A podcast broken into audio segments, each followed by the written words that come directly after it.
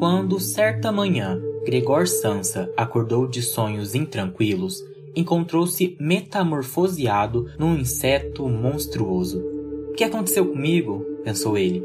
Sonho não era. Eu nunca vivi essa situação e espero que o ouvinte também não, mas o Gregor Sansa viveu. Ele é o protagonista do clássico livro A Metamorfose, do Franz Kafka, que direto é pedido no vestibular.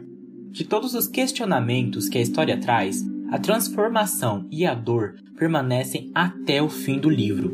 Não é relevado aos leitores nem ao pobre Gregor o motivo que levou à sua metamorfose.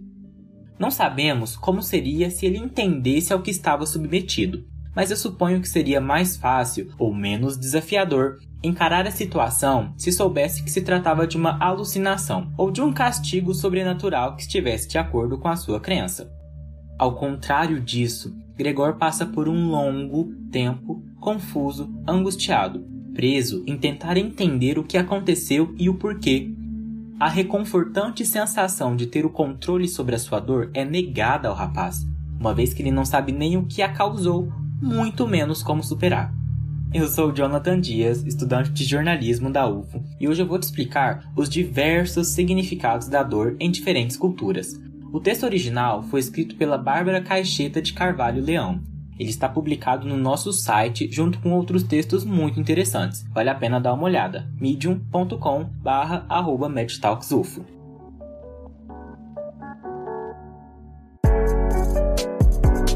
MedTalks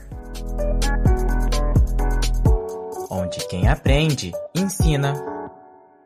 Os indígenas cunas, no Panamá, têm uma forma interessante de lidar com a dor. Quando as mulheres em trabalho de parto não conseguem dar à luz ao bebê, um xamã é levado ao local para entoar um canto. Segundo as suas crenças, a entidade responsável pelo bebê devolve a alma para a mãe. Nesse caso, a tarefa do xamã é lembrar à entidade quais são os seus deveres, para que a mãe possa retomar a capacidade de gerar a vida. Esse é um exemplo sobre a constante busca de dar um significado à dor para superá-la.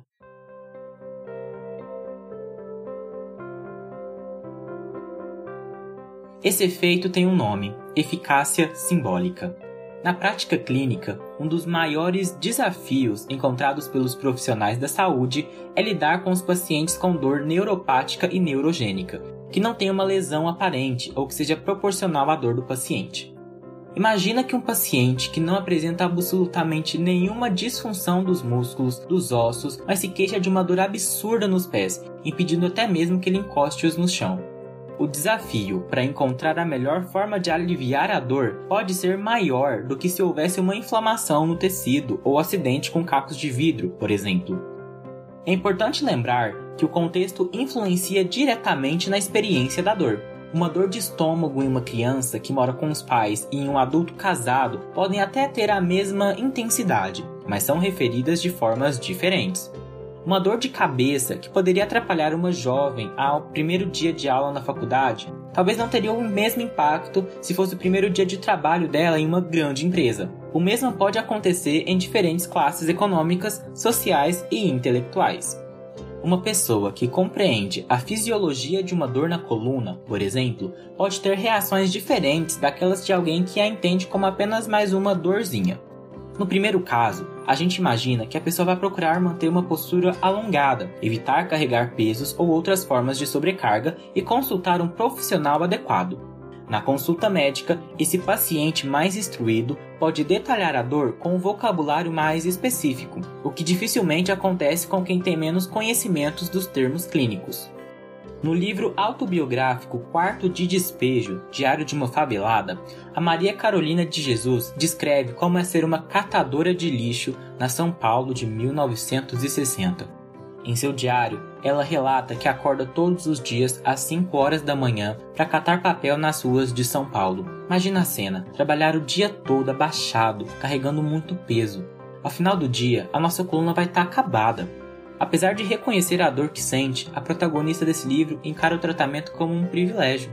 Em diversos momentos, a catadora descreve fortes dores, vômitos e indisposição.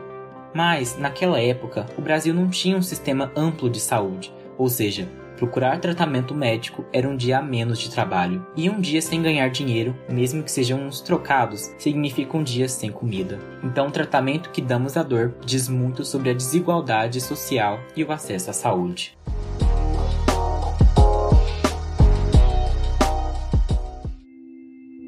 Um estudo publicado na revista Journal of Social Issues mostrou que povos de diferentes origens reagem de maneiras distintas à dor. Alguns são mais emotivos, enquanto outros mais objetivos ao relatarem seus sintomas. O tempo de cura e confiança na medicina também podem variar. Os italo-americanos, por exemplo, embora apresentaram na pesquisa maior número de queixas e atitudes emotivas ao referirem dor, tinham confiança na medicina e se curavam em um prazo mais curto em relação aos judeus americanos, que desconfiavam da medicina. Os irlandeses americanos demonstravam menos emoções ao queixarem a dor e tinham confiança na medicina mas demoraram mais para se considerarem curados. Outra pesquisa examinou a diferença da tolerância da dor entre homens e mulheres. O estudo verificou que as mulheres apresentam um limiar de dor maior do que o dos homens, ou seja, eles queixavam-se sobre incômodo mais rapidamente que elas.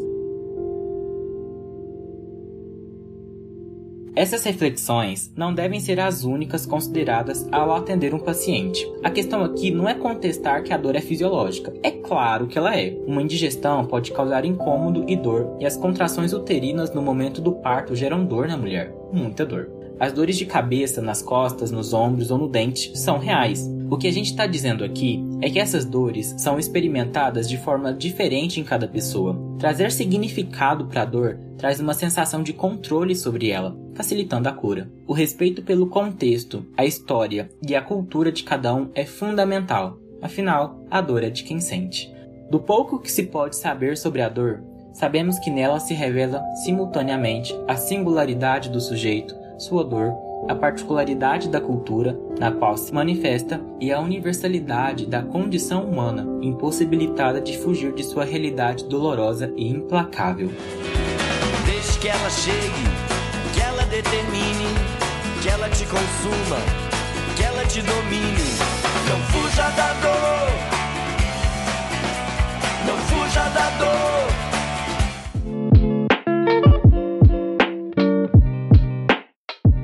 Chegamos ao fim desse episódio do podcast Med Talks, onde quem aprende ensina. Não se esqueça de nos seguir nas redes sociais, Instagram, Facebook e Twitter, arroba. Esse episódio teve a minha participação, Jonathan Dias, na locução e do Eudes Soares na edição. Muito obrigado pela sua companhia, ouvinte, e se inscreva para receber os próximos episódios. Tem muita coisa boa vindo por aí. Até mais!